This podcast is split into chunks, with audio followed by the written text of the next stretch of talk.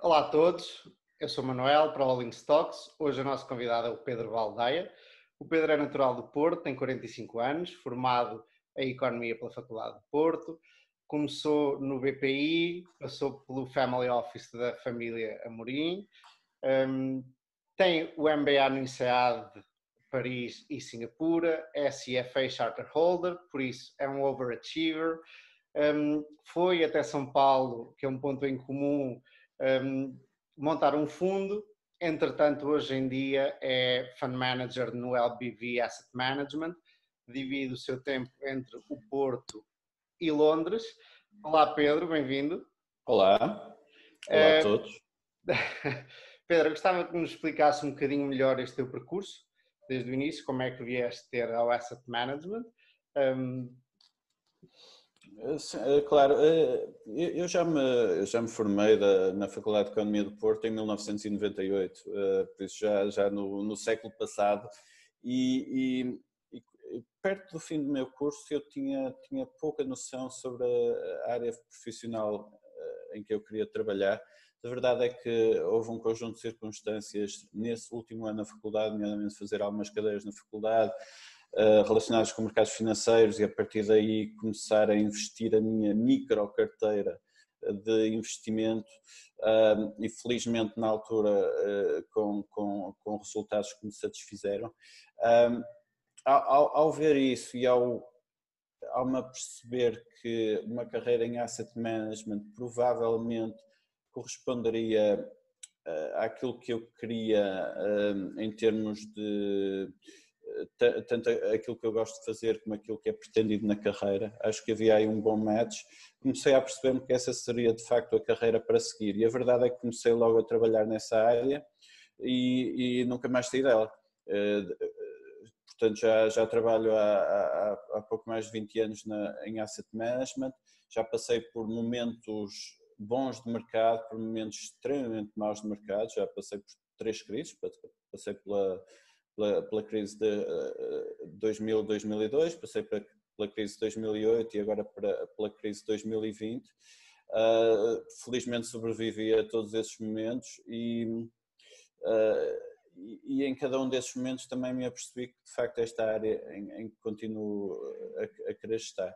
Curiosamente mencionaste que eu fiz o, o MBA no INSEAD em 2003 e portanto eu na, na altura tinha um, 4, 5 anos de carreira profissional e, e, foi também um bocadinho um teste para, para, para eu avaliar outras carreiras uh, que são possíveis para alguém enfim, que tem, tem o meu tipo de percurso e, e na altura também verifiquei que, que tudo aquilo que me, que me, para que me pudesse encaminhar não, não me iria satisfazer tanto como uma carreira em asset management. Tu fizeste, Portanto, desculpa lá interromper, tu fizeste o MBA, o que é que tinhas estado a fazer imediatamente antes? Eu, tra eu trabalhei durante 4 a 5 anos em corretoras no Porto, já a fazer asset management. Uhum. E por isso em, em, em, empresas relativamente pequenas à escala da indústria, mas também por, por isso consegui logo ter um, um bom nível de, de, de, de poder discricionário, eh, de maneira que, que, que aprendi uh, imediatamente, eu tive que aprender imediatamente a como se, como se faziam as coisas na minha área. E o que é que te levou a fazer o MBA? Eh, eu tinha, tinha vários objetivos na altura. Para já tinha o objetivo de vir a trabalhar no estrangeiro, curiosamente só acabou por acontecer mais tarde. Uh, tinha, tinha, lá está, tinha uh, a vontade também de, de, contactar pessoas que trabalhavam em outras áreas profissionais, no sentido de saber se havia áreas profissionais que ainda me poderiam interessar mais do que asset management, o que não veio a acontecer. E, e, finalmente também pela experiência de vida que eu sabia que, que o MBA no INSEAD me ia proporcionar, eu ia uh, conhecer pessoas de, de, vários, vários diferentes backgrounds, ia morar em Singapura e em França, uh, ia aprender muita coisa nas cadeiras que ia fazer o MBA, por isso também uh, ia, ia, ia aprofundar os meus conhecimentos a nível de gestão como um todo e, e, também na área financeira, por isso havia várias razões eh, que, que me levaram a fazer isso. Mas lá está, eu achava que provavelmente ia ser uma rampa de lançamento para acabar por, por, eh, por, vir a trabalhar no estrangeiro. Agora, eh, quando eu saí do MBA, foi no final de 2003, ainda estávamos no, no rescaldo da crise de 2000 a 2002, por isso claramente a área financeira ainda centros financeiros como Londres ou Nova Iorque estavam a largar pessoas em vez de contratar em termos líquidos. E eu acabei por, por, voltar para Portugal e vim na altura para a área de Private Banking do BPI, para a área de gestão de investimentos dentro do Private Banking do BPI, o que se revelou como a melhor decisão possível porque foi talvez a minha, a minha grande escola, apesar de não ter, não ter estado lá assim tanto tempo, eh, pela equipa com que eu estive, pelo trabalho que tive que desempenhar, eh, acho que moldei muito o meu processo de pensamento em relação à gestão de ativos nessa, nesse, nesse período. O que, o que é que foi, eh, quais foram os, primeiros, os principais ensinamentos desse período, ainda que curto, ou relativamente eh, curto? Eu, eu, eu sou uma pessoa que, com, com um tipo de estratégia que, que acho que foi moldada muito nessa altura. Eh, eu sempre fui uma pessoa muito quantitativa e sempre foi uma coisa que me atraiu muito para a área de gestão de investimentos. Mas a verdade é que, em particular, esse período ensinou-me que eu devia olhar também muito para a parte qualitativa das empresas, parte, parte estratégica, a parte de, particular da uh, competitive mode da, das empresas, tipo de, de, de, estrutura de mercado em que se inserem, enfim, as cinco forças de Porter. Uh, entender a qualidade do management, uh, entender corporate governance, todos, esse, todos esses aspectos adicionais, uh, aprendi a, a, a, entender que, que eram fulcrais também na, na análise. Eu, eu, aliás, eh, enfim, mais tarde com certeza me vais perguntar qual é o meu tipo de estratégia. Eu acho que antes de olhar para a parte quantitativa de valuation, saber se uma empresa é interessante, eu eh, passo sempre a empresa por um crivo qualitativo. Tenho que, tenho que, tenho, tenho que me interessar a empresa em termos estratégicos antes de passar por uma parte de valuation. Uhum. Portanto, no BPI eu, eu, claramente, enfim, formatei o meu, o meu processo de pensamento, o meu, o meu processo de investimento. Então, o BPI foi depois do MBA, certo? Eu depois do MBA, eu depois, entretanto, acabei por ser contratado pelo Sr. América Mourinho para ir trabalhar para o Family Office dele. Okay. Isto foi em, em 2006. E passei seis anos a trabalhar diretamente com o Sr. América Mourinho, no, no, na Mourinho Holding, na, uhum. no, no, holding pessoal do, do, Sr. América Mourinho, da família direta, a gerir um portfólio de investimentos, principalmente em equities, eh, Estados Unidos e Europa e, e foi também um período extremamente exigente. Começar por, por trabalhar com o Sr. América Mourinho diretamente foi uma experiência fabulosa. Eu, eu costumo dizer que ele é a pessoa mais diferente de todas as outras que eu alguma vez conheci. É, é uma pessoa, para mim, é, é, é o exemplo paradigmático da, da meritocracia, por isso, porque, porque chegar onde ele chegou claramente tem muito a ver com as suas características de personalidade. Ele é uma pessoa extremamente carismática, é o tipo de pessoa, era, é o tipo, era o tipo de pessoa que entrava numa, numa, numa sala e quase magneticamente as pessoas tendiam a olhar para ele e a prestar-lhe atenção. Ah, é uma pessoa, e depois tinha, tinha um nível de energia inesgotável, inesgotável, uma capacidade de trabalho avassaladora, ah, uma vontade de fazer coisas, de chegar sempre mais longe, como eu nunca vi, e, e, e, e, com isso, obviamente, chegou onde chegou, transformou a sua pequena empresa, que foi o seu ponto de partida no, na área de cortiça, no, no, no líder mundial incontestado e expandiu para outros negócios, onde foi também uma, uma pessoa fulcral uh, durante estes anos. E... Nós temos aqui a chuva que é capaz de interferir no, no áudio, mas vamos continuar e, e, e por favor continua Pedro. Diz-me uma certo, coisa, certo. Um, para as pessoas, porque um, o América Mourinho foi das pessoas mais ricas de Portugal, obviamente, uma das grandes referências uh, dos negócios em Portugal, e existe sempre muita curiosidade em saber mais sobre estas figuras míticas uhum. um, portuguesas. Como é que funcionava o Family Office? Tu estavas na parte de equity, de, de ações, um, havia outras, uh, outros departamentos, outras pessoas a tratar de outras partes dos ativos da família? Exatamente, havia várias células de, de investimento, digamos. A estrutura, a estrutura organizacional uh, apropriada, nós até dizíamos que era completamente horizontal. América Mourinho, depois toda a gente, porque ele, era, ele não só era uma pessoa extremamente estratégica, mas também era uma pessoa muito hands-on. Ele, ele, queria ter um, um controle muito, muito detalhado sobre cada área de negócio. E, e, falava com cada pessoa dentro da empresa em detalhe para saber o que estavam a fazer, para ter, para ter a certeza que tinha tudo, tinha tudo controlado. Um, e, e, e, por isso cada, cada pessoa lidava enfim, com, a sua, com a célula, no meu caso era um portfólio de ações listadas. Uhum. E como é que funcionava? Tu fazias o research e apresentavas em detalhe? Eras tu que escolhias? Era ele que escolhia? Porque como é, como é que é essa, essa parte de operacional? Havia, havia dois tipos de carteiras. Havia a carteira que era escolhida por ele, porque ele próprio sempre teve um gosto muito grande pelo, pelos mercados financeiros e, e, fazia a sua própria análise e queria investir diretamente, por isso havia a carteira dele, e depois havia uma carteira em que eu tinha poder discricionário para, para tomar decisões, comprar e vender e fazer a minha própria análise e depois chegar ao fim do mês e apresentar, apresentar os resultados. Uma vez que tu estavas a trabalhar com alguém que uh, sabia da poda, uh, alguma vez tiveram ali alguma colisão de tu achares que aquilo seria um bom investimento, que determinado investimento seria um bom investimento e ele não, ou vice-versa?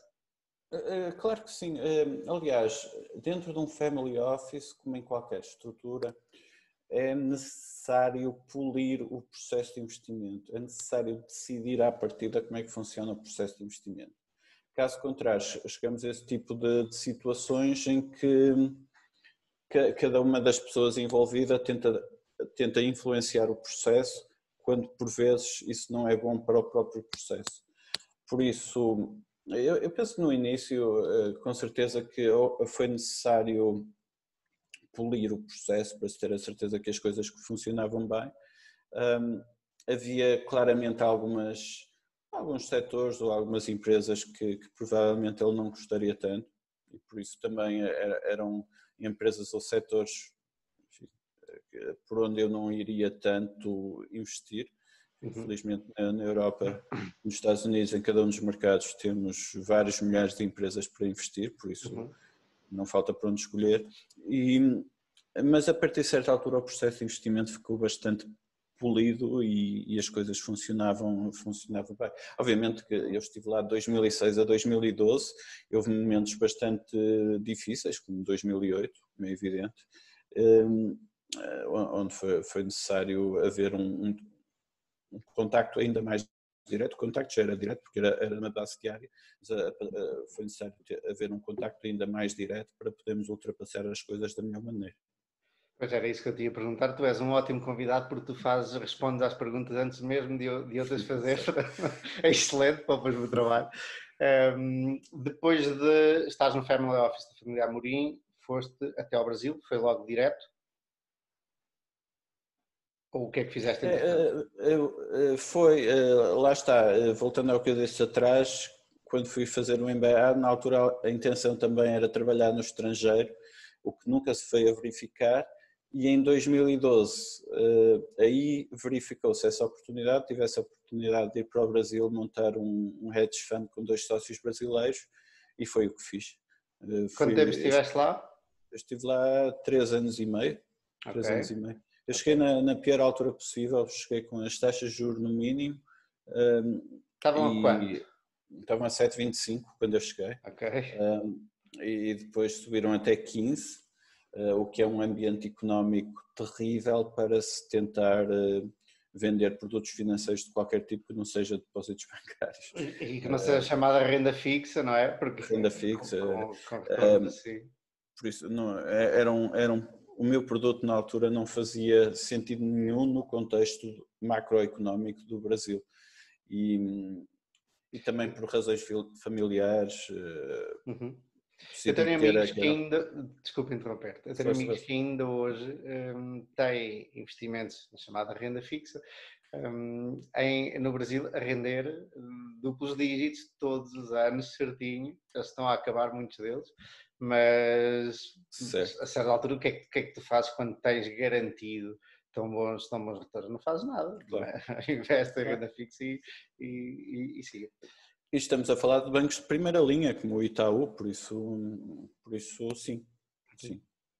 Um, depois, não, uh, o, o, entorno económico não era o ideal para, para, para montar um hedge fund, é isso? E, e regressaste então?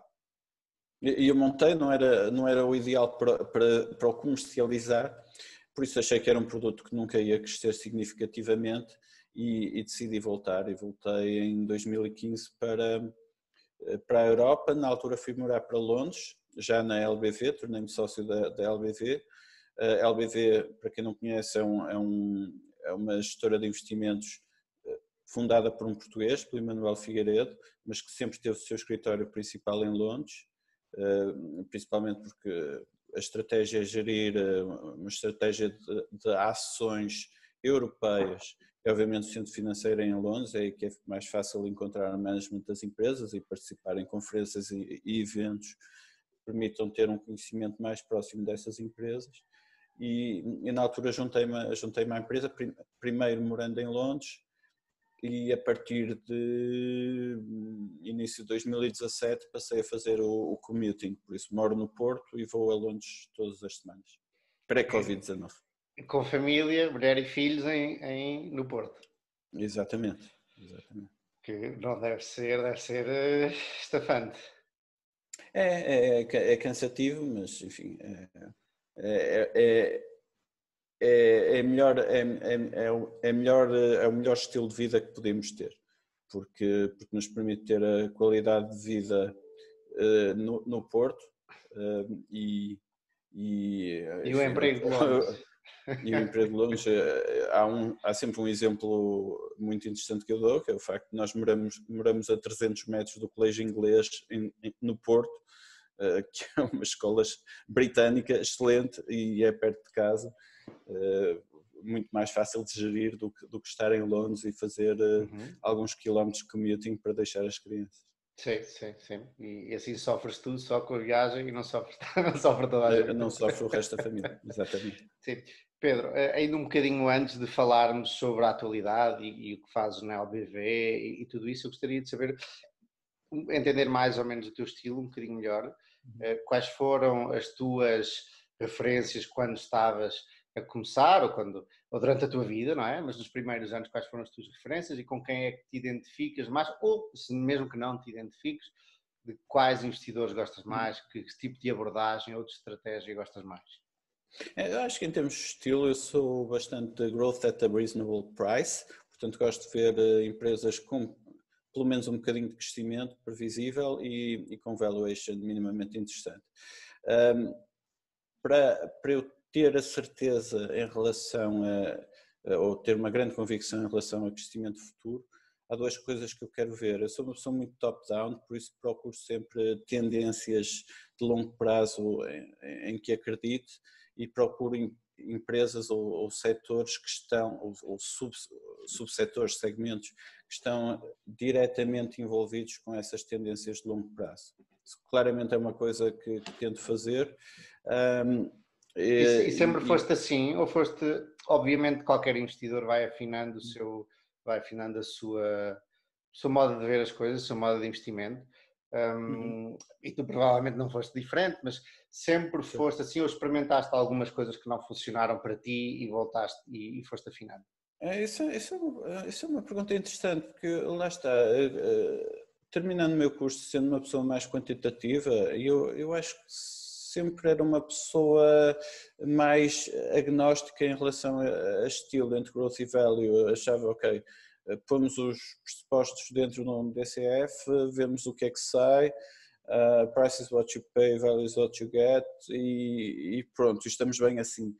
A partir de certa altura comecei a, comecei a verificar que estava longe de ser um, suficiente, muito longe de ser suficiente, e comecei a notar que esta que entender a parte estratégica por trás das, das assumptions que, que incluía no meu modelo era, era crucial.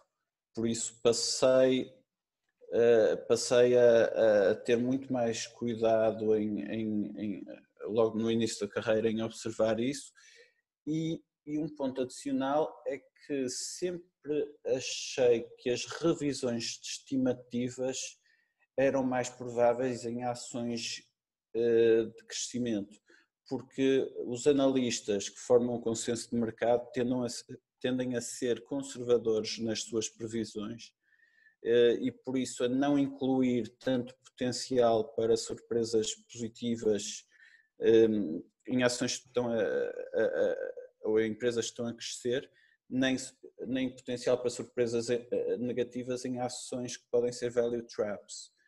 Que significa que há mais potencial de surpresas positivas em relação ao conselhos em ações que estão de facto a crescer, há mais potencial para surpresas negativas em empresas de, supostamente de valor e que na verdade podem ser value traps.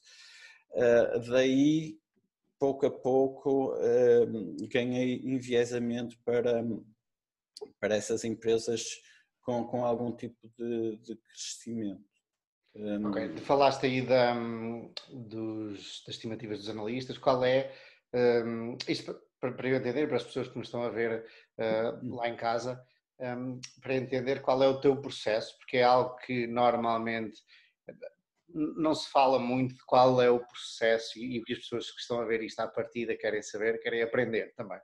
E uhum. querem entender qual é o processo de um uh, gestor de um fundo profissional. Tu, qual é, uh, por exemplo, o, o peso que colocas nas estimativas dos analistas, qual é o teu processo de investimento e podemos até começar no início. Como é que tu fazes o sourcing, como é que vais encontrar as tuas ideias? Certo, portanto, eh, eu sendo uma pessoa muito top-down, eu quero encontrar setores ou segmentos que eu acho que vão crescer no futuro. E dentro desses setores e segmentos, quero encontrar empresas que tenham um posicionamento competitivo uh, positivo que, se enquadrem bem dentro, de setor, desse, dentro de, desse setor ou segmento.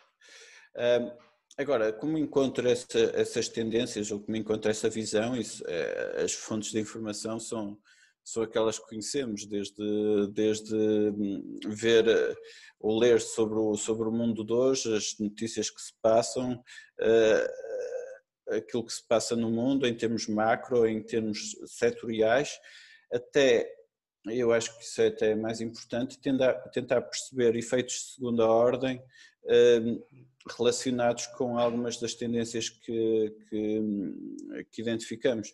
Lembro, por exemplo, no final de 2016, quando começou a ser muito mais óbvio que de facto ia haver que, que os carros elétricos, os veículos elétricos iam ser uma realidade, pelo menos uma percentagem significativa do total.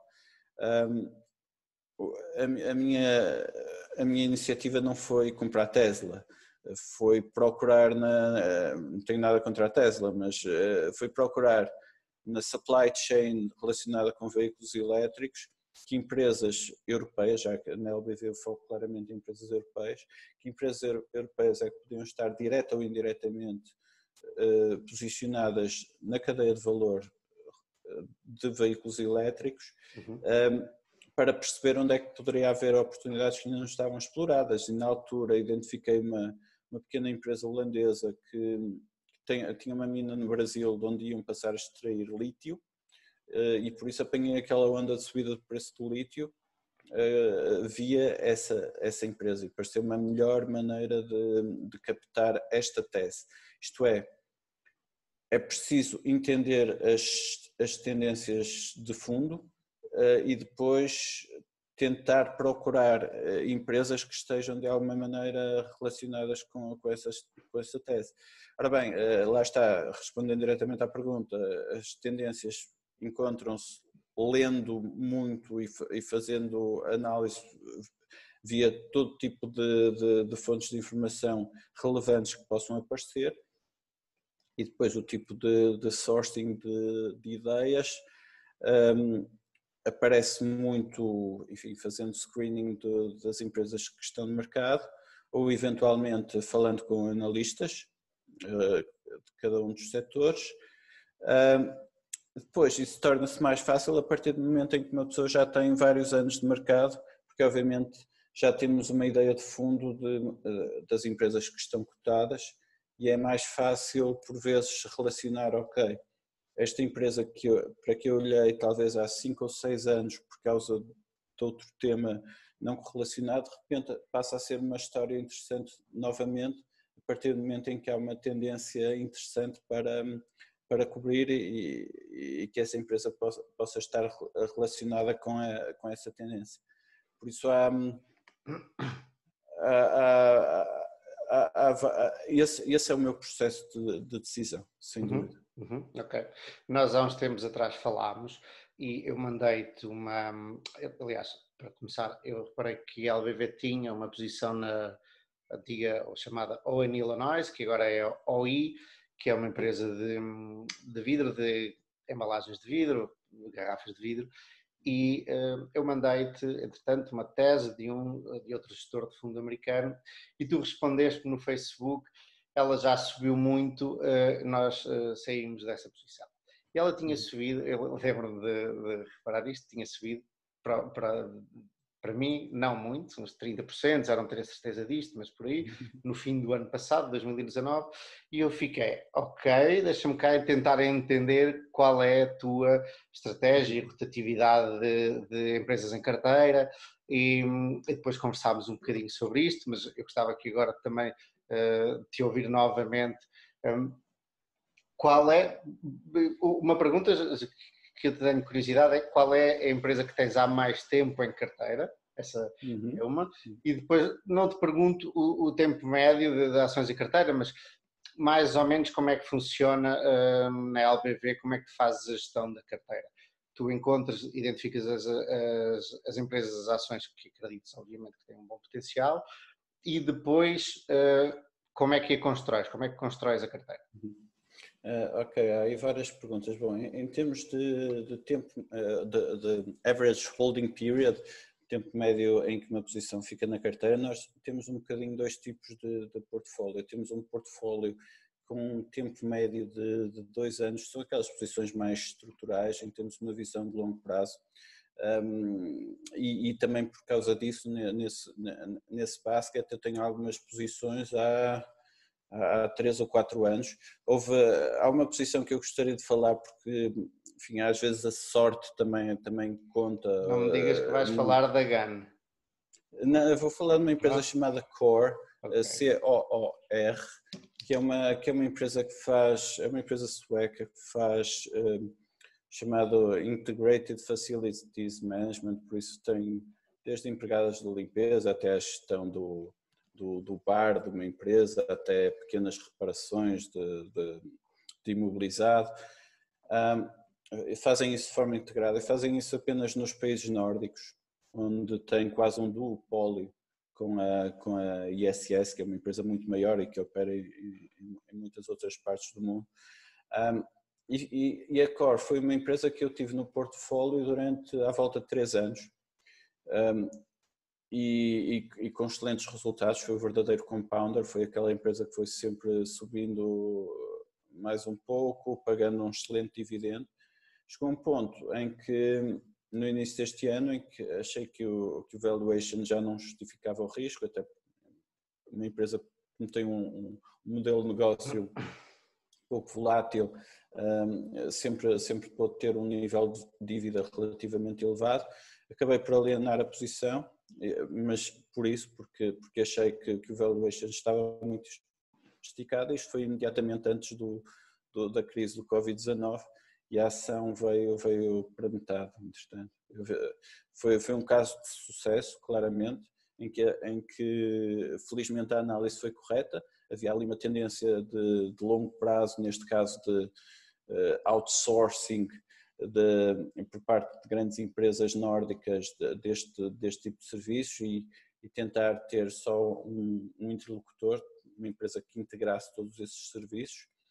Uh, e por outro lado, uma empresa fazia muito buy and build, faz, comprava empresas mais pequenas e, e, e, e depois aplicava sinergias e ia aumentando as margens nessas empresas, comprava, toda a gente, toda a gente ficava feliz com a situação.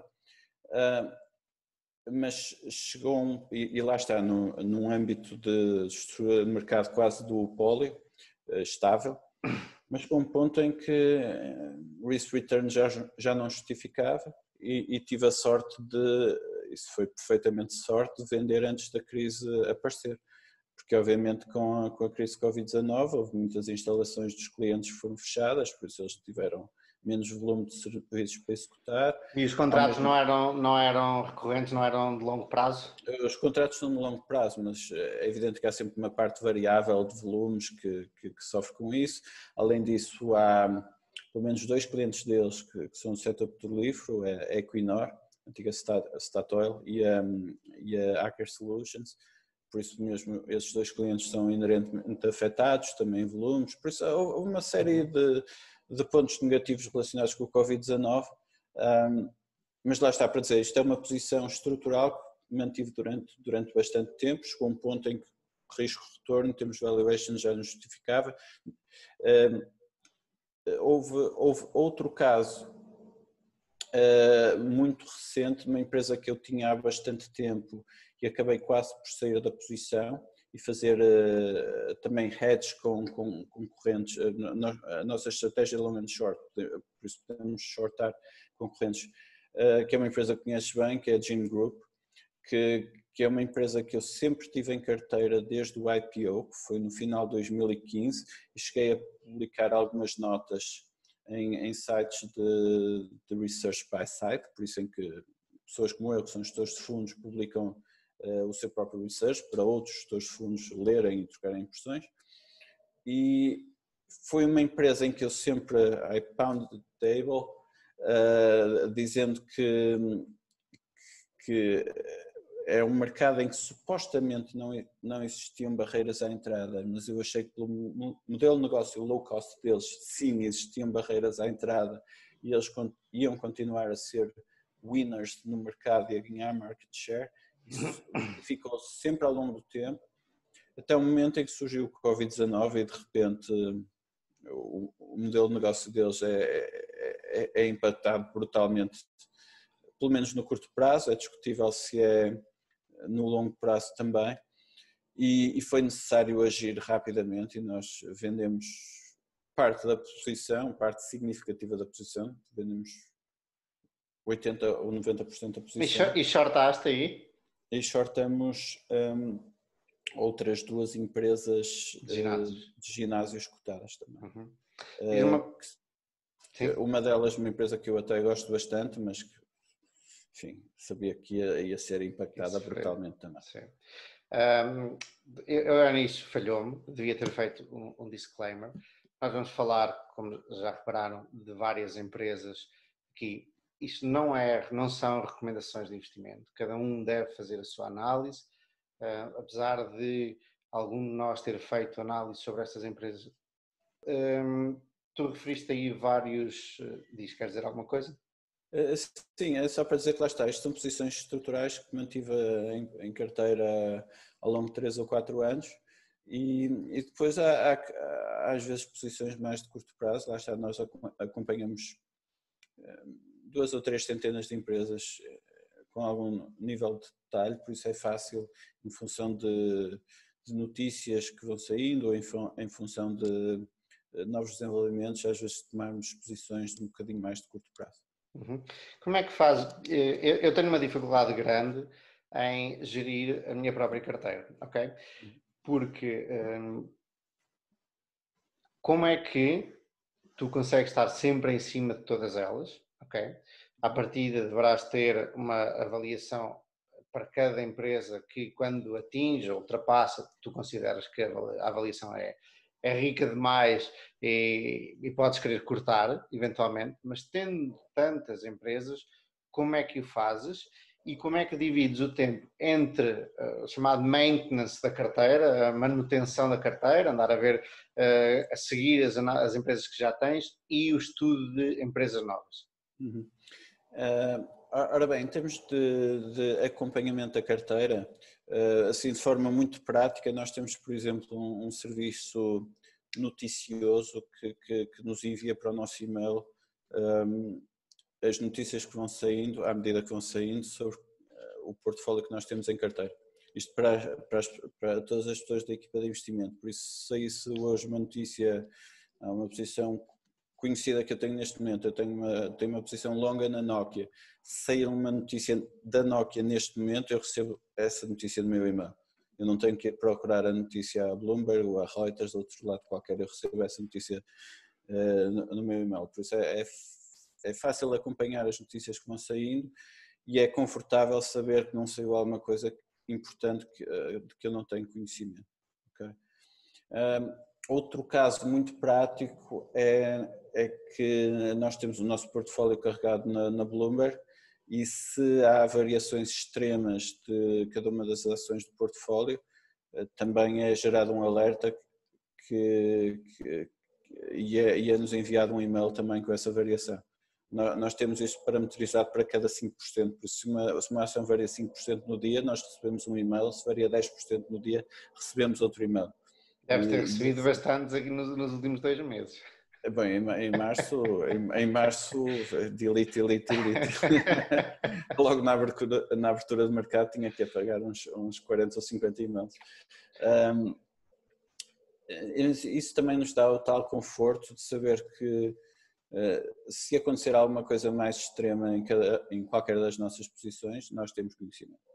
Okay? Uhum. Uh, isso permite que não sejamos Bloomberg zombies a, a, passar, a passar o tempo em frente ao ecrã com receio que possa acontecer alguma coisa e nós não temos conhecimento. Isso é fundamental. Uh, obviamente são, são medidas muito práticas, mas depois temos, na verdade, um controle do portfólio muito rigoroso, um, tanto, até numa base diária, nós, nós, os nossos próprios softwares internos geramos um, um espelho do, do, do portfólio uh, que é distribuído a cada uma das equipas de investimento para também termos um acompanhamento diário e depois temos uma reunião semanal para, para debater como é que estamos em termos de risco, como é que estamos em, em termos de exposição ao mercado, debater alguns pesos particulares de algumas das ações, que é que aconteceu, o que é que não aconteceu, o que é, que, é que devemos mudar. Temos uma reunião semanal para fazer isso. Em cima disso, também temos diários, temos uma, uma reunião diária às sete e meia da manhã, todos os dias, antes da abertura do mercado europeu, para também debater notícias que possam ter saído durante a noite ou, ou depois do fecho do, do, do dia anterior eh, e para, para eventualmente tomar, tomar decisões. E depois então, como, é, quando, mais quando... ainda, hum? mais um ponto ainda, para cada uma das posições que temos, temos atribuído um price target e uma stop loss. Isto é, são níveis uh, de referência para cada uma das ações. Mais uma vez temos alertas calibrados na Bloomberg. Uh, a partir do momento em que esses uh, níveis sejam, sejam atingidos, na reunião diária do dia seguinte, de manhã, debatemos se, deve, se devemos fazer alguma coisa em relação a essas posições. Por isso, não são posições que signifiquem que automaticamente teremos que tomar uma decisão de investimento, mas sim que nos obrigam novamente a debater a ideia de investimento. Por isso, tudo isto são, são mecanismos práticos que, que nos fazem ter o, o portfólio sob controle. Eu acho que são mecanismos que eu, pelo menos, tenho muito interesse porque obviamente sou investidor particular e, e, e há, há, muito que aprender com, com, os profissionais e normalmente a um investidor particular não chegam todos esses processos e vai-se aprendendo devagarinho, mas a curva é lenta e quanto uhum. mais uh, eu tiver, e eu suponho que alguns dos nossos espectadores também tiver contato com isso, mais vou aprendendo. Tu comentaste que tem várias reuniões, por exemplo, uh, Ilustra-me o processo do início, desde que algum de vocês, como é que funciona? Tu falavas que és muito top-down, mas a vossa equipa são três. A equipa de investimento são três pessoas. São três pessoas, todos portugueses, curiosamente, não é? Todos portugueses. Um, e desde que um tem uma ideia até que a compram e depois a vendem, como é que funciona? Vocês, cada um analisa isoladamente, depois conversa, certo. como é que funciona? Até antes disso, enfim, eh, nós temos que ter alguma preocupação em não, não estarmos duas ou três pessoas a olhar para a mesma ideia, não é? Um, apesar de haver algum tipo de zonas cinzentas, a verdade é que cada um dos três tem um bocadinho, alguns setores para que, em que acabou por se especializar um bocadinho mais ao longo do tempo Um, e, e, com isso surge uma nova ideia, provavelmente já sabemos quem é que vai cuidar dessa ideia. Depois há o tal processo de investigação da ideia, de que já falamos. A partir do momento em que existe uma convicção que é da parte de quem estudou uh, a ideia de que pode entrar para o portfólio, aquilo que nós fazemos é uma reunião ad hoc em que hum, são apresentadas as ideias de investimento e a pessoa que propõe a ideia faz um, um write-up sobre a sua tese em relação a essa, a essa ideia e depois nessa reunião apresenta a ideia aos colegas para, para discussão. Os colegas fazem perguntas, muitas vezes fazem de, de advogado do diabo, obviamente, é, é preciso haver contraditório e, e aí se decide se a ação pode entrar para o portfólio ou, ou simplesmente se esquece a ideia. A partir do momento em que possa entrar para o portfólio, é decidido também um, um peso recomendado no portfólio, é decidido logo o tal price target inicial e stop loss inicial. E Vocês têm, têm desculpa eh, interromper, mas tem algum tipo de regras, por exemplo, para isso, para o peso, ou é uh, na hora o que vos parece, como é que funciona? Existe a única regra uh, set in stone é o, é o máximo de peso que uma ação pode ter no portfólio, que isso inclusivamente está no prospecto fundo, mas nós, eh, por gestão do, do risco de portfólio, estamos sempre muito longe desse, desse peso máximo. Eh, e qual é? E, uh, o, o, uh, tipicamente na, na, nossa carteira as maiores posições acabam por ter 6%, 5, 6% do portfólio. Isso é, isso é o típico na nossa carteira, as posições em que temos mais convicção. E, e, e, a partir do momento em que é dada a luz verde para essa posição poder ser constituída, é da responsabilidade do proponente também fazer o respectivo trading. E isso pode acontecer eh, no one go, no, no, no, dia, no dia a seguir à reunião de, de investimento, ou pode acontecer uh, ao longo de algum tempo, ou pode pode-se ter uma, uma visão mais oportunista, esperar por um, por um melhor momento para entrar. Por isso, okay. Eh, aí cabe, eh, cabe ao, ao proponente ter, ter o bom senso de tomar essa decisão. E depois de saída, o processo é mais simples de acordo com uh, os mecanismos. Sim, pode, como sempre, pode, vai haver tipicamente troca de impressões entre as pessoas da equipa de investimento mas mais uma vez a pessoa que foi o proponente e que agora é o gestor da posição tem, tem poder discricionário para, para, para, para sair da posição se assim bem entender. Lá está. O, o que é importante é que depois temos a tal análise da, do risco total do portfólio eh, para saber se, lá está, nós somos um fundo long and short, por, por exemplo, a exposição líquida. Explica o que é um fundo long and short para as pessoas que sabem uh, muito pouco sobre investimento. Certo, certo. Portanto, nós na nossa carteira, nós investimos apenas em ações, uh, temos um, um conjunto de posições longas em que na prática estamos comprados nas ações e beneficiamos com a valorização das ações, e temos um conjunto de posições curtas em que estamos eh, vendidos nessas posições e, e beneficiamos com a queda do preço dessas ações. Por isso, um fundo long and short um, eh, terá tipicamente menos volatilidade que um fundo long only, porque, porque o beta de mercado acaba por ser compensado uh, em, grande medida entre, os, entre as posições longas e as posições curtas. Uh, agora, o conjunto de posições longas e o conjunto de posições curtas podem ter uh, tamanhos diferentes, dimensões diferentes. A diferença entre um e o outro é a chamada exposição líquida. Por isso, se, se as minhas posições longas forem uh, eh, 100% do fundo e as curtas forem 50%, 60% do fundo, eu tenho uma exposição líquida de 40%, sem menos 60%. Um, e essa exposição líquida é, um, é, um, é uma variável fundamental na gestão do risco. Obviamente, quando a exposição líquida aumenta, a minha exposição às variações do mercado é maior, por isso essa exposição líquida vai ter que ser gerida em, função da minha visão de como o mercado irá performar no, nos próximos tempos. Uhum. E sendo assim, se eu tenho uma posição grande que é alienada, eu sei que inerentemente a minha exposição líquida baixou e, e talvez a nossa visão do mercado não seja assim tão conservadora, então vamos ter que a substituir de alguma maneira por outras posições. Uhum. Uhum.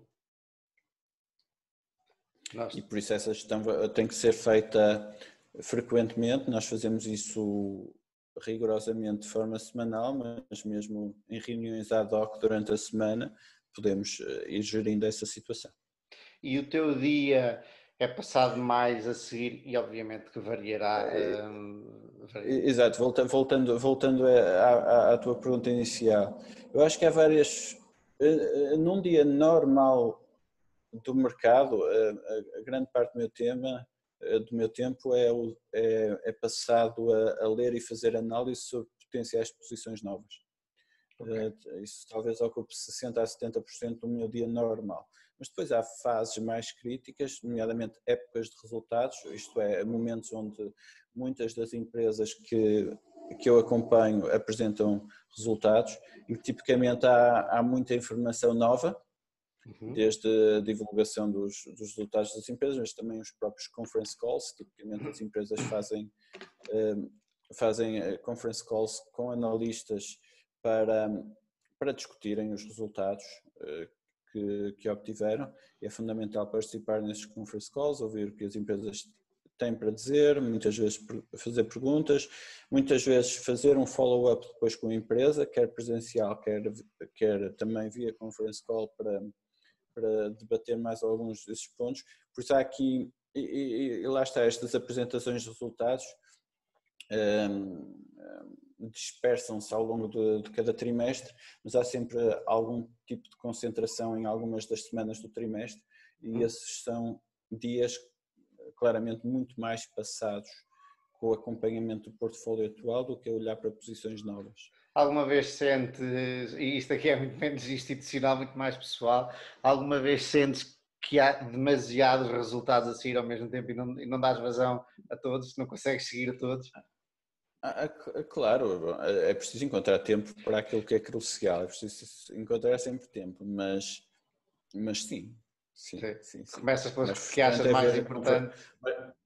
Mas, assim, mais frustrante é ver uh, conference calls à mesma hora de, de, de, duas ou três empresas que acompanhas. Não, uhum. acontece, não acontece felizmente assim tantas vezes, mas, mas às vezes acontece. Por isso sim, é, há, pico, há claramente picos de, de, de, informação. Aliás, nós estamos neste momento na Europa, esta semana, por exemplo, é muito forte em apresentação de resultados.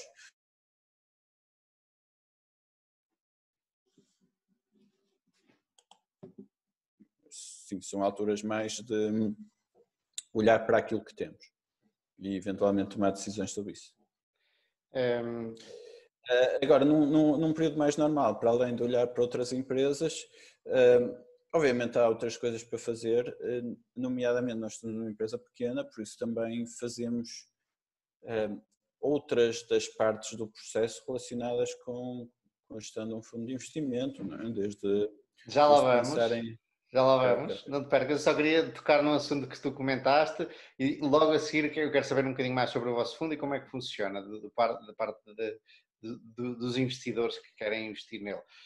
Tu pões muito, muito peso em falar com o management, uh, pelo que eu entendi da, da nossa última conversa, uh, achas que é uma parte fundamental e tentas seguir e participar das conference calls e tentas conversar com o management e daí o estarem em Londres porque uh, torna-se muito mais fácil. Um, qual é a tua um, qual é o peso que pões em falar com o management e porquê? Claro. Um, acho que falar com o management das empresas tem várias vantagens. Uma delas é, é óbvia que é aferir de alguma maneira a qualidade do management. Há muita coisa que transparece na, na, na conversa que tens com, com o management. Um, a vários níveis da, da, da, personalidade e da capacidade das pessoas. Eh, enfim, eh, desde, desde carisma, desde dinamismo, desde uh, raciocínio, sentido crítico, até questões éticas. Há várias coisas que transparecem quando, quando conversas com, com as pessoas.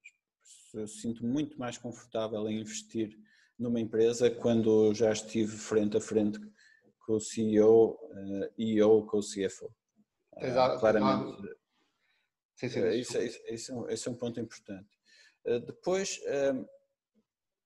independentemente de, do, do management uh, falar nos conference calls, um, é, é, é, há sempre pontos relativos à estratégia da empresa que são, em que se pode entrar em muito mais detalhe uh, no, uh, num follow-up, numa conversa adicional. Por isso há sempre essa oportunidade de entrar em mais detalhe em pontos que não são focados num, num conference call. Por isso há nova informação pública que, que, às vezes não é, não é mencionada porque não é perguntada num conference call e, e, que pode ser, eh, pode ser importante para, para o processo de decisão. Uhum. E, e, mesmo, e mesmo em, em há, há, determinados momentos críticos de mercado em que é importante ter esse acesso à informação também. Eh, lá está, março foi um, foi um, eh, foi um excelente exemplo. De repente as empresas eh, depararam-se com, com a questão do Covid-19 e com o impacto que poderia ter nos seus negócios.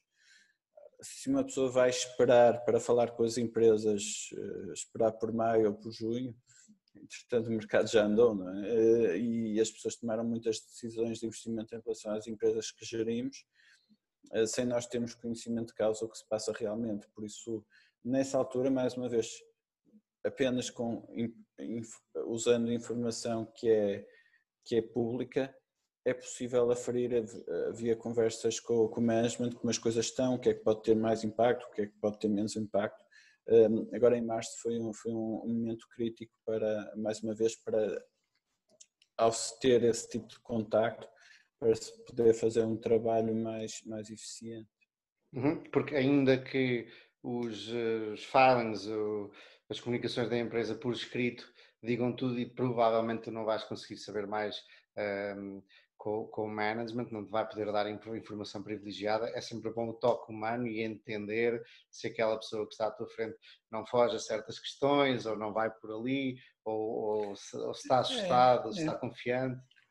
É, mas o que é mais importante sempre dizer, uh, sempre com base em informação pública. Okay? Um, uh, obviamente, eu, eu, sou, como mencionaste no início, CFA Charter Holder, eu sigo fielmente o Code of Ethics do, do CFA, por isso, para mim, usar uh, Material Non-Public Information para, para decisões de investimento é uma coisa impensável. Por uhum. isso, uh, conversas com management sim, mas sempre uh, dentro dos, do, bem dentro dos limites do eticamente responsável. Diz uma coisa, quem nos está a ouvir aqui, à partida vai ser português, não é? E em Portugal é muito difícil, eh, eu tenho essa impressão, que é muito mais difícil conversar com management do que, por exemplo, nos Estados Unidos, eh, porque uma empresa de, sei lá, 200 milhões em Portugal já é uma empresa, de, ou quem está à frente da empresa já é alguém importante, e nos Estados Unidos são milhões de pessoas, ou milhares de pessoas que têm, estão à frente de empresas de 200 milhões. E eh, eu gostava de saber como é que é em Inglaterra, eh, em Londres especificamente, onde tu trabalhas, e como, por exemplo, o Phil Fisher já dizia há 50 anos atrás que uma das formas que ele usava para chegar ao management, porque às vezes não era fácil, era falar com o banqueiro do, da empresa, com o banco que emprestava dinheiro à empresa e pedir para o introduzir, para o apresentar ao management, porque já chegava, já chegava com uma validação do, do, do banqueiro. Como é que tu Uh, existem alguns truques ou queres partilhar algumas estratégias? É não, não, existem truques, na verdade. Uh, um primeiro comentário, eu, eu coloco Portugal na, no mesmo saco das, dos outros países europeus, acho que o, o, acesso às empresas é semelhante. Acho até que, é que o, o, acesso às empresas na Europa, o acesso ao management é mais fácil do que nos Estados Unidos, um, curiosamente. Uh, não, existe o, o, a maneira clássica de, de, ter acesso ao management é participar em eventos organizados pelos brokers que, que trabalham com, com, a, com, a, empresa. Um, isto é,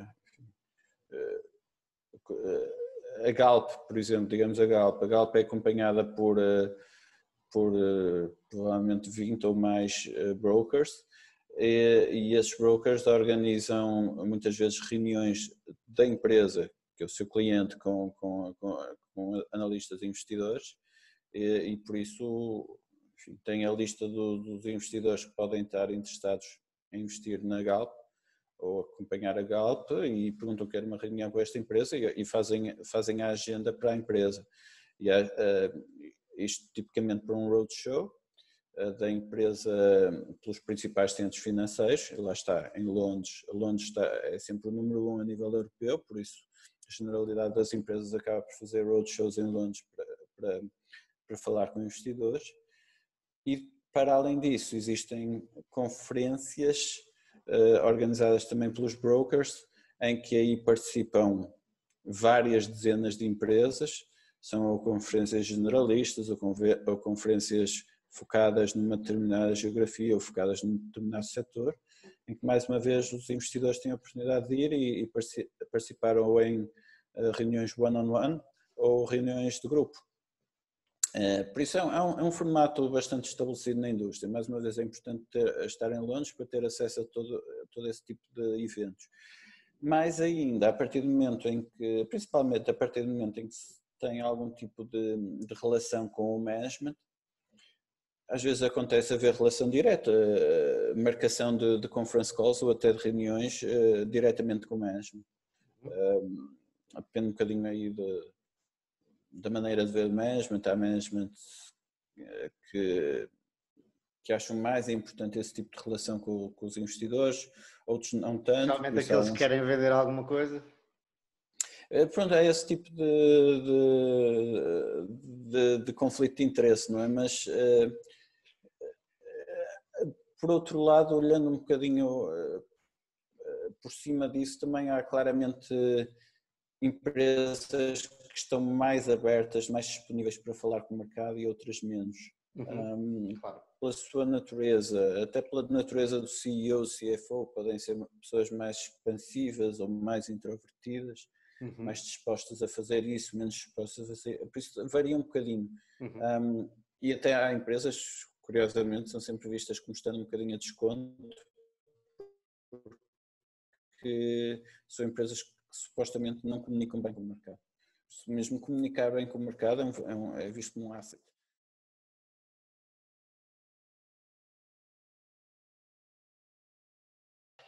Olá a todos, nós tivemos dificuldades técnicas, tivemos que voltar no outro dia. Pedro, nós já tínhamos conversado sobre gestão de carteiras, sobre o management. Eu agora gostava de perguntar como é que tu vês o panorama atual do investimento.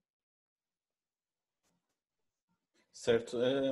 Ora bem, nós estamos eh, na terceira semana de maio neste momento. Um,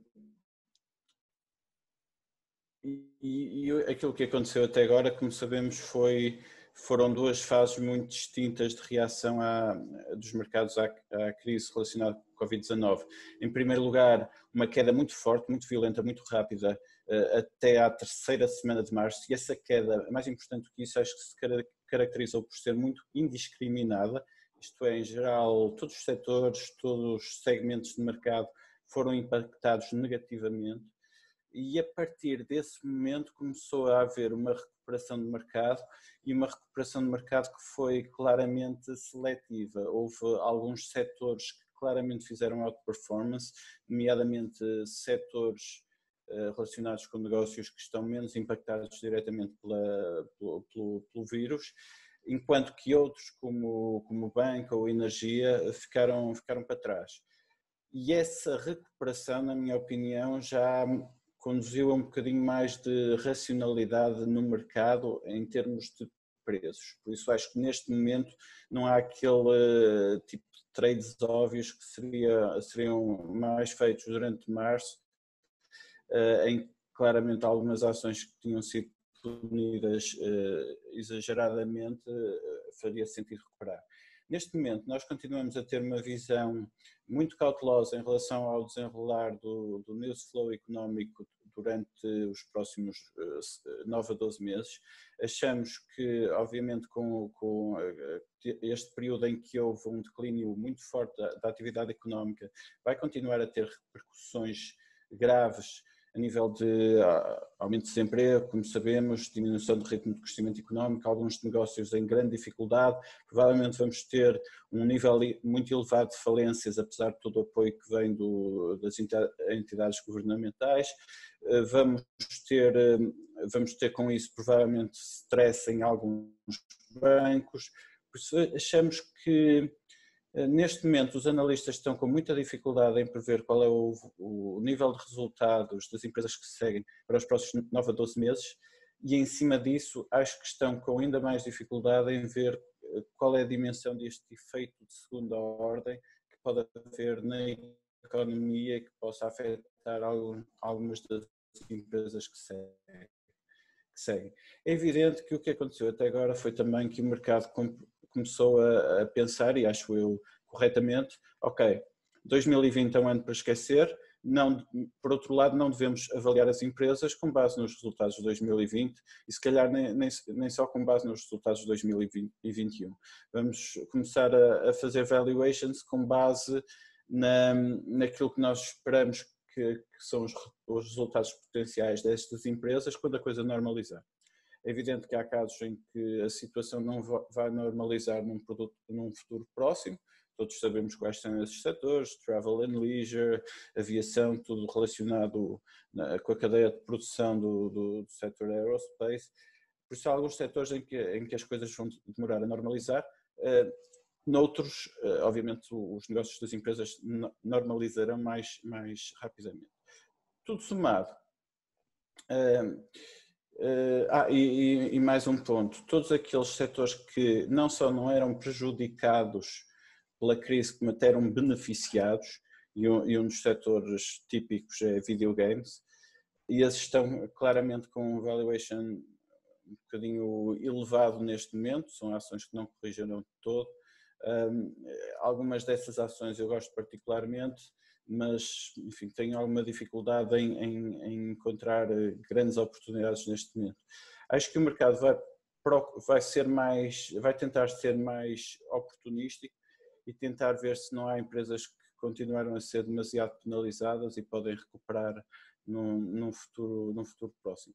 Dito isto, eh, nós continuamos a privilegiar eh, empresas chamado defensive growth, isto é, empresas que, que não foram particularmente prejudicadas na crise, mas também não foram particularmente beneficiadas, por isso não vamos ter aquele efeito de segunda derivada negativa que podia acontecer um, para elas. Uh, e, e uma, uma, empresa que eu costumo dar sempre como exemplo, uma empresa suíça chamada Aluflexpack, que é um, um IPO recente, um IPO do ano passado, uma empresa relativamente pequena, um, 300 milhões de market cap. Uh, é uma empresa que faz packaging, principalmente em alumínio, apenas para mercados finais que são não discricionários. Eh, estamos a falar de comida para animais, estamos a falar de cápsulas de café, estamos a falar de, de, de, de embalagens para, para chocolates, como por exemplo, eles fazem, por exemplo, o packaging do, do Ferrero Rocher. Eh, e, e por isso não só não foram afetados pela crise, aliás, eh, pode ter havido até algum benefício via overstocking do, do, do retalho, mas esse benefício também não foi eh, muito, muito nítido, isto é, não há este risco de, de repente, no segundo ou terceiro trimestre, os clientes deles dizerem, oh, afinal precisamos de comprar menos, porque já tínhamos feito overstocking, por isso, por isso vamos diminuir o ritmo de crescimento das compras da vossa empresa. Não acho que também existe esse risco. E por outro lado, eles, eles tinham entrado num, num, num processo de crescimento orgânico acelerado, principalmente na área de, de comida para animais, que se, se, o, se, as, se os objetivos do management se concretizarem, os levará para, para crescimentos orgânicos uh, double digit, low double digit, nos próximos, em cada um dos próximos dois anos. Eles já fizeram esse, esse investimento, fizeram um investimento muito significativo em capacidade produtiva, já têm vários contratos que permitem preencher esses, essa capacidade produtiva, precisam de, de conseguir mais contratos, sem dúvida, mas de facto desde o IPO a empresa tem, tem entregue tudo aquilo que tinha prometido e se isso continuar a acontecer, parece-me que existe muito bom valor aí. Eh, esse, esse é um exemplo. Um, um, exemplo de tema em que continua a estar investido, eh, lá está, foi um daqueles setores que caiu bastante, mesmo em março, e que depois de facto recuperou fortemente e com razão, é o setor de telecom equipment. Aquilo que nós vemos, obviamente, com, com, com a crise é que, enfim, há mais há mais conversas como esta no Zoom, há mais teletrabalho, há mais reuniões virtuais, há mais pessoas em casa também, e por isso com necessidade de ter largura de banda. Por isso, no contexto de crise, até provavelmente a procura por serviços de telecom eh, não só não caiu, como até aumentou. E, e a, a, montante é preciso que os operadores de telecomunicações estejam, tenham a capacidade necessária de, de, de, largura de banda para satisfazer as necessidades dos clientes, por isso a procura por este tipo de equipamentos continuou forte. Claro que houve algum tipo de disruptions, nomeadamente na, na, na obtenção de, de, componentes, eh, por exemplo, da China no início da crise, ou até na entrega de, de produtos ao cliente, porque obviamente é preciso haver pessoas para instalar, é preciso pessoas do lado do cliente para receber o produto e fazer a instalação do lado do cliente. Eh, em, em, alguns casos, em vários países, obviamente houve restrições a esse, a esse, a esse negócio acontecer, mas uh, tudo isso, na minha opinião, é, é, tendo acontecido em alguns casos, foi transitório e não há perda de receitas, há apenas diferimento de receitas para os períodos seguintes. Uh, os operadores de telecomunicações em geral continuam em, em, em, boas condições financeiras. É evidente que se pode achar que o aumento de desemprego eventualmente pode haver alguma perda de clientes ou, ou algum atraso de pagamento de clientes para, para, as, para as telecoms. Isso podia repercutir-se a montante em, em alguma em alguma hesitação eh, no, no, aumento dos investimentos, mas a verdade é que o que vemos principalmente das, das grandes empresas, das grandes telecoms, com grande capacidade financeira, é que veem este, este momento como uma oportunidade para, para continuarem a investir e, a, e com isso a ganharem market share. Em cima disso, existe o, time, o tema estrutural 5G, que continua a ser um tema, continuamos a ver eh, as, os fabricantes de equipamentos a ganharem contratos uh, e este é um tema que de facto é estruturante, vai continuar a, a resultar em, em, investimentos significativos por parte das telecoms e, e, aquilo que nós tentamos identificar é, é, algumas empresas que são particularmente beneficiadas por isso. Nós, nós uh, investimos principalmente em Nokia, dentro das grandes empresas, uma pequena empresa francesa chamada Equinox uh, e, e, também, também temos acompanhado uma pequena empresa alemã chamada Adva. O, o, o, o que também é curioso nestas empresas é que um, o, o tema telecom equipment tornou-se um tema estratégico para os grandes blocos económicos todos temos assistido a, a, às discussões relacionadas com a, principalmente com a Huawei uh, e com a, enfim, com a, com a, diferença de opiniões entre, entre os Estados Unidos e a China. Uh, a, verdade é que os Estados Unidos não têm um grande player de telecom equipment. Os grandes players mundiais são duas empresas europeias, a Nokia e a Ericsson, uh, e depois a Huawei na China, depois algumas um pouco mais pequenas, como a, como a Samsung, de facto, eh, os Estados Unidos neste momento não têm um grande player e existe este interesse político também que isso aconteça. Existem vários veículos nos Estados Unidos por onde isso se pode concretizar no futuro, seja via grandes empresas como a Cisco ou a Qualcomm, para sermos seja claros, via... tu estás a falar de, de, uma possível aquisição da Nokia sim, por uma sim, empresa sim, dos Estados Unidos, não é? Sim, sim, isso é algo que, que é sempre especulado. Obviamente a Nokia, como sabemos, já teve uma aliança muito forte no passado com a Microsoft, por isso tem algum, algum tipo de cultura americanizada também. E, e em cima disso, a Nokia, é um, um dos ativos interessantes que tem, uh, são chamados Bell Labs, que sempre foi um ativo importante para, para, para tudo que é RD nos Estados Unidos e acredito que, que, os americanos também gostassem de ver esse ativo outra vez em, em mãos em mãos americanas. Obviamente isto é, é tudo especula, especulativo, um, eu nunca investi numa empresa uh, por M&A apenas, e sim, e sim só se fizer sentido de facto a tese de investimento, depois a M&A seria uma possibilidade de se concretizar mais depressa mas acho que há aí uma, uma, boa possibilidade. E depois players mais pequenos, como é a Kinops, que é francesa, ou a Adva, que, são, que é alemã, também estrategicamente se, se, tornam, eh, se tornam importantes para os respectivos países. Por isso são beneficiados, aliás, é, a Kinops, o principal cliente é, é Orange. E, e Adva, obviamente, tem a Deutsche Telekom como cliente, isso é, é evidente. E, e isso, isso de facto ajuda ajuda, ajuda à estabilidade do negócio. A, a, mais uma vez, é um, tema, é um tema que nós gostamos. Outro, outro tema que eu, que eu sempre gostei bastante e que, e que acho que passa a ser outra vez interessante são os chamados Salmon Farmers. São empresas tipicamente norueguesas que fazem produção de salmão. É curioso, eh, já és a, provavelmente a terceira pessoa no espaço de 15 dias que eu ouço falar e normalmente sobre a vaca Frost, que é, se não uhum. estou em erro, uh, eu acho que ela é está na, na Bolsa da Suécia, de Oslo. A, a vaca Frost está cotada, está cotada na Noruega na e Noruega? na Dinamarca, se não me engano. Okay, eles, eles têm a maior, a maior parte da produção na, na, nas Faroé, nas Ilhas Faroé, uhum. Que são dinamarquesas, apesar de serem a norte da Escócia. E eh, eh, mas a maior parte das empresas relevantes, eh, essas empresas tipicamente são norueguesas. Há uma empresa cotada na Noruega também que é chilena, apesar de estar cotada na, na Noruega. Obviamente a Noruega tem, tem, representa uma parte muito significativa da produção mundial, por isso é, isso é, é, é natural que, que, aconteça, é natural que as, mais, as maiores empresas estejam cotadas na Noruega.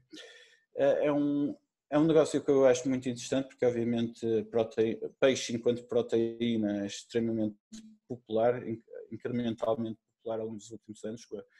A, procura de, de salmão tem crescido por ano nos últimos 10, 15 anos, é um crescimento fabuloso. E do lado da oferta, sabemos que enfim, peixe pescado em alto mar não há capacidade de, de aumentar a, a, o, o, nível de pesca, por isso a procura incremental tem que ser satisfeita por aquacultura. E, e para fazer aquacultura existem restrições um, muito significativas, um, enfim, não, não, vou entrar em detalhes, mas é preciso determinadas condições, principalmente águas frias, existe um impacto ambiental, por isso a abertura de novas áreas para produção é algo extremamente regulamentado. Um, existem eh, novos horizontes de produção, nomeadamente produção onshore em grandes tanques, ou a chamada produção offshore em, em, em, em reservatórios bem mais longe da costa. Um, mas isso são projetos ainda um, cuja viabilidade é, é relativamente discutível. Por isso, aquilo que temos é uma procura crescente e uma, uma oferta limitada. E, e, sendo assim, os preços de salmão ao longo dos últimos anos cresceram, as margens das grandes empresas produtoras de salmão triplicaram, tem sido um negócio fabuloso. Obviamente chegamos a um ponto em que o preço do salmão por quilo é, é bem mais elevado que outras proteínas como o frango, e aquilo que os consumidores tipicamente fazem é, obviamente, não substituir inteiramente frango ou, ou, ou vaca por, por, por, salmão, mas fazer um mix de, de todos eles na, na, sua dieta mensal, digamos.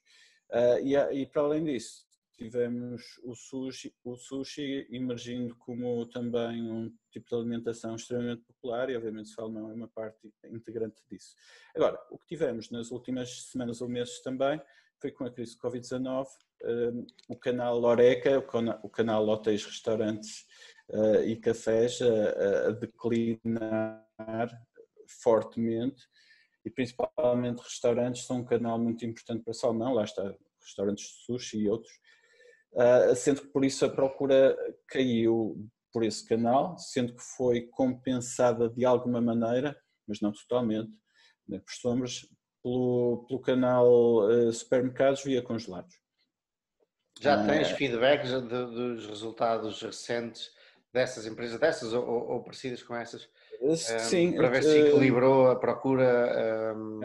A, a, a, empresa de referência do setor é a, é, é Movi, o Movi, antiga Marine Harvest, que é uma empresa muito interessante para analisar porque não só tem a produção, mas também eles têm mais integração vertical. Eles fazem a produção do, do fish feed, por isso a alimentação típica para, para os salmões e também tem alguma componente de retalho, transformação e, e, e, e marcas de retalho. E obviamente, enfim, eles dizem que ainda são, ainda é cedo para avaliar. Neste momento, obviamente, procura que em março, digamos, a procura em que medida é que as coisas vão evoluir nos, nos próximos tempos é mais difícil de, de avaliar. Eu acho que incrementalmente as coisas vão ficar melhores, um, e, e, por isso acharia que é um caso em que não só estamos a falar de, mais uma vez, chamado defensive growth, crescimento uh, pouco discricionário, lá está, podes alegar que o salmão é uma proteína cara, por isso as pessoas podem fazer um bocadinho de trade down. Eu acho que, que, que esse efeito vai ser relativamente limitado. E em que a segunda derivada vai ser positiva. Tiveste procura a cair, que vai melhorar nos próximos tempos. Eh, do lado da oferta, as coisas também não vão mudar muito, por isso acho que os próximos meses ou trimestres provavelmente vão ser positivos para o setor. Ainda por cima tiveste, via queda do preço do petróleo, tiveste uma depreciação da coroa norueguesa, um, que obviamente é uma moeda muito indexada ao, ao preço do petróleo, nos últimos trimestres. Por isso, ao comprares agora essas ações, também estás a comprar com a coroa norueguesa mais baixa, obviamente, o, o, o que é um ponto positivo. E se tivermos uma recuperação da economia, eh, é possível que se arraste o preço do petróleo e arrasta a coroa norueguesa para cima também. Por isso, mesmo pelo lado do FX, talvez eh, seja um investimento que seja, seja positivo. Enfim, eh, lá está, são algum, algumas, algumas empresas setores mais de crescimento defensivo, na minha opinião, apesar de telecom equipment é um negócio cíclico, mas acho que neste momento há condições para, para, para continuação de crescimento. É o tipo de setores para, para que eu estou a olhar mais neste momento. Uhum. E, e, umas ótimas dicas de, de para, para, para, estudo futuro. Uh, eu estas de salmão já queria olhar para elas e agora sabendo que tenho aqui um, um contacto privilegiado que já fez muito, muito certeza, muito research, uh, mais interessado estou neste momento, Pedro. Deixa-me só fazer, um, de, de, desculpa, deixa, só uma nota, porque mencionaste a vaca.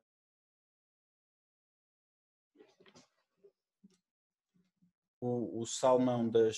De, de, de, o salmão que provém do, dos lugares onde eles, onde eles o, o, onde fazem a sua produção é sempre visto como, como de alta qualidade e, provar, e, e, e acaba sempre por eh, transacionar um prémio em relação aos, aos, ao, ao salmão mais normal e, e, também por isso as margens da empresa tipicamente são mais elevadas do que o, do que o resto do setor. Também por isso a empresa tipicamente transaciona, transaciona um prémio em relação à média do setor. Uhum. Ok, obrigado pelo esclarecimento. Bom, eu agradeço-te imenso, especificamente esta última um, explicação sobre como tu vês, o que tu vês neste momento e, e onde é que estás a investir. Basicamente, uhum. estás a tomar uma posição mais defensiva. Uh, eu lembro-me que tu e até já comentámos na primeira parte desta conversa uh, que tu estavas interessado ou tens vindo a seguir, por exemplo, os ginásios, o espaço dos ginásios Um, uhum. e, e, esse será, obviamente, um espaço, uma indústria que vai sofrer, que já está a sofrer, que vai continuar a sofrer durante algum tempo. Portanto, é bom saber uh, entender esta tua, este posicionamento mais defensivo. Um, eu acho que a conversa, aliás, eu ficava aqui à conversa mais algumas horas, mas já está a, a alongar-se.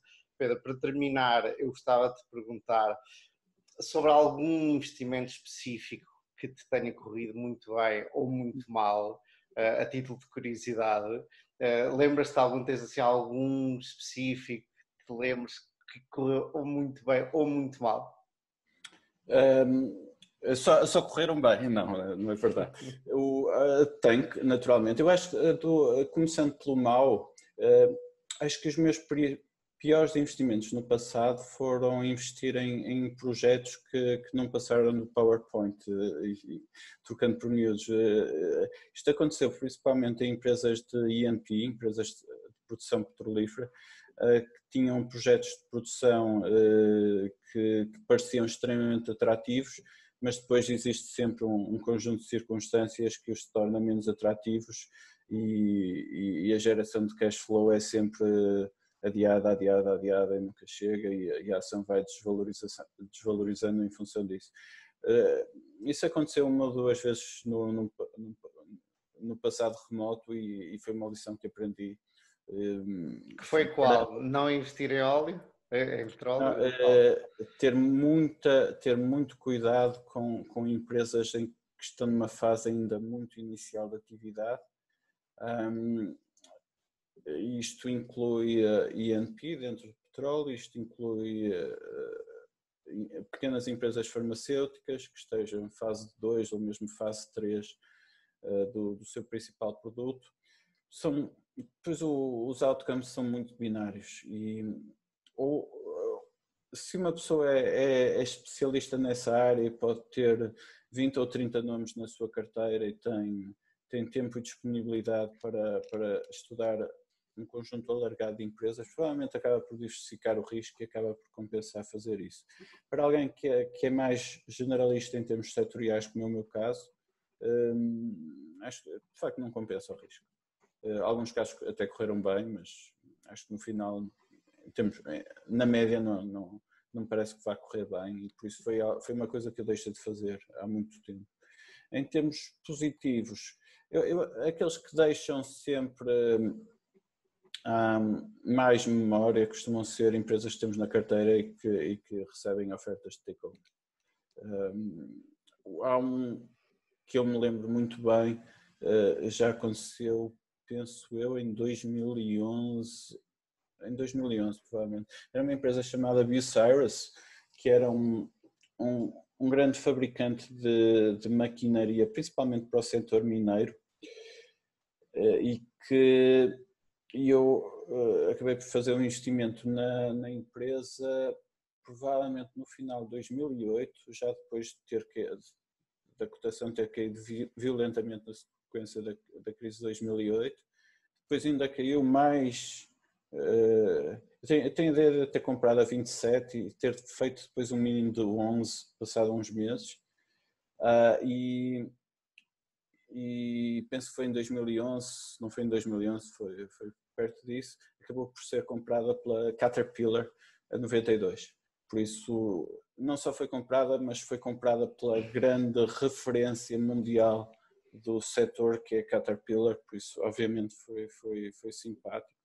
Houve outros, outros takeovers que eu tive na, na minha carteira, nomeadamente a Moleskine, eh, que foi comprada por um conglomerado holandês, ou belga, belga.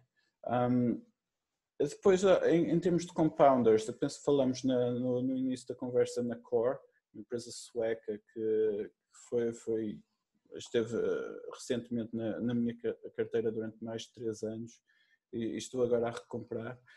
Uh, e mais recentemente, uma, uma empresa que me deu bastante gosto foi, e porque falamos de videogames, foi uma empresa chamada Team 17. Eles fazem é, é, um, é, um, é um publisher, é um designer e publisher de videogames, eh, jogos eh, indie games, um, fez o seu IPO, se não me engano, em em 2018, penso que foi em 2018, meados de 2018, e tudo que eles tinham prometido entregaram. Eles têm um modelo de negócio muito interessante e que faz muito sentido um, neste mundo mais uh, digitalizado. É que não só têm os, os jogos que se desenvolvem internamente, mas também estão sempre à procura de pequenos estúdios.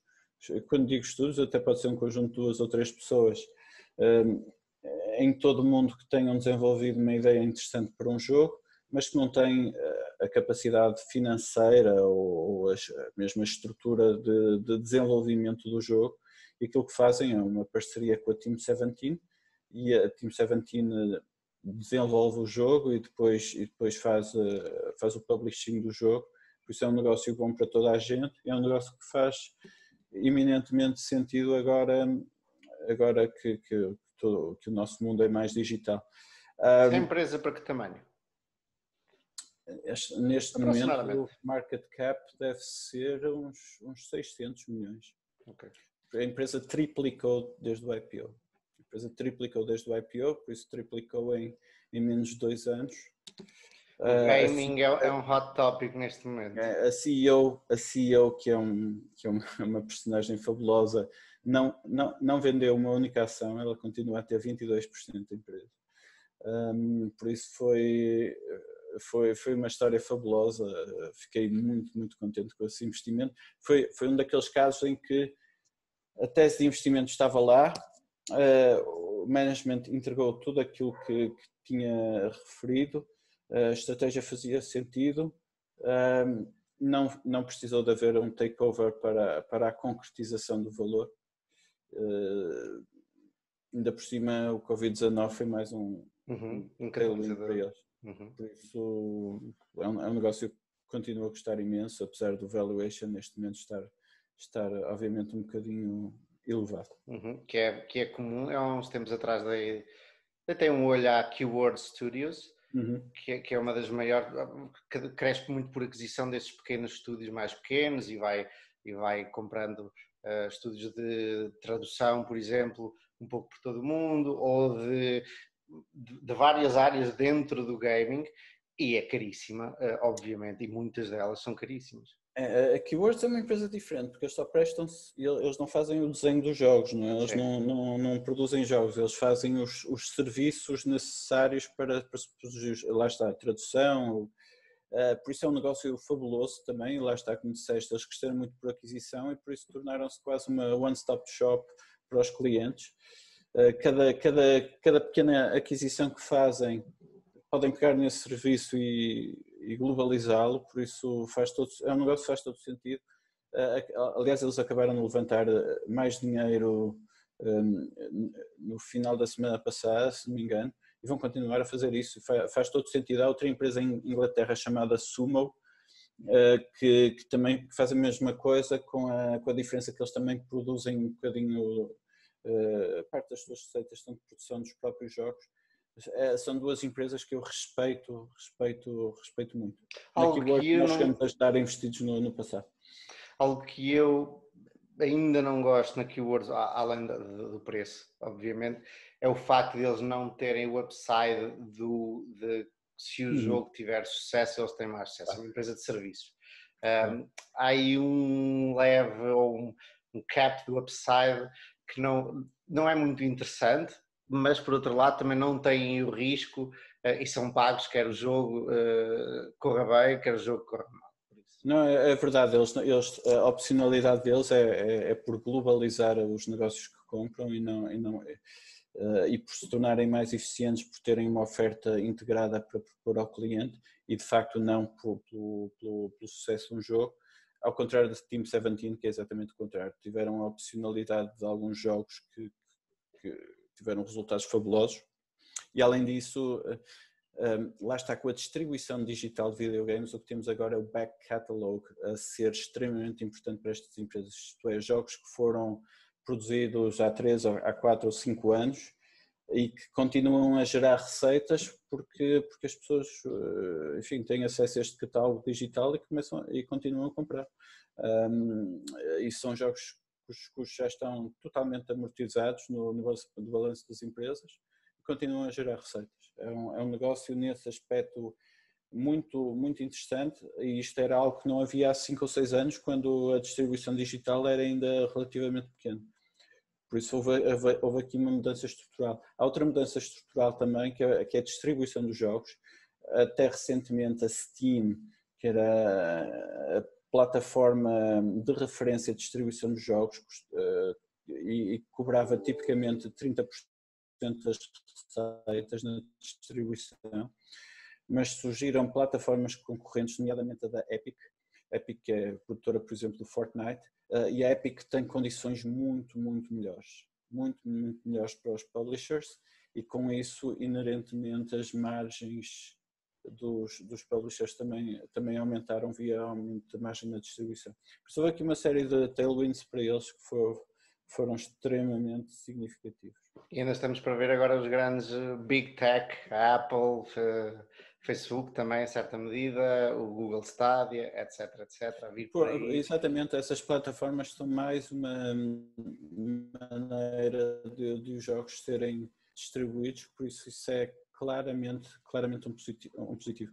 Por isso, eh, toda a gente que tem conteúdos eh, que são eh, eventualmente distribuíveis em, em, grandes plataformas de distribuição são, são beneficiados. Eu, eu, a propósito disso, só um, um, último ponto, chama a atenção para uma pequena empresa francesa chamada Xilam, X-I-L-A-M, porque eles fazem conteúdos, não para, para plataformas de videogames, eles fazem conteúdos de, de, de, de desenhos animados.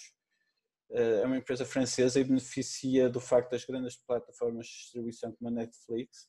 Netflix, por exemplo, em França, precisa ter 30, a partir de uma certa data, precisa ter 30% de conteúdos uh, produzidos localmente. Uhum. E por isso os produtores locais são altamente beneficiados, especialmente aqueles que já têm à partida conteúdos de grande qualidade, como esta Xilam, que inclusivamente foi nomeada para o, para, o, Oscar, para o melhor filme de animação nos últimos Oscars. Uh, é uma empresa também por isso extremamente interessante. Lá está mais um, um player em termos de conteúdos para grandes plataformas de distribuição digital. Bom, Pedro, só tenho que te agradecer imenso por esta, já não consigo contar, mas mais de hora e meia de conversa, uhum. excelente. Eu acho que quem vir, quem assistir a este vídeo vai gostar muito. A maior parte, eu acredito, que são investidores particulares portugueses que não uhum. têm uh, frequentemente acesso a money managers profissionais e a todo este mundo que nos, que nos retrataste e, e do qual nos falaste. Agradeço-te imenso, eu acho que, que, que as pessoas vão, vão valorizar este conteúdo muito e espero que um dia que eu te convido que regresses aqui, porque sem dúvida uh, vou-te convidar mais algumas vezes. Certo, foi um prazer e com certeza será um prazer novamente no futuro. Tá. Muito obrigado, Pedro. Um abraço.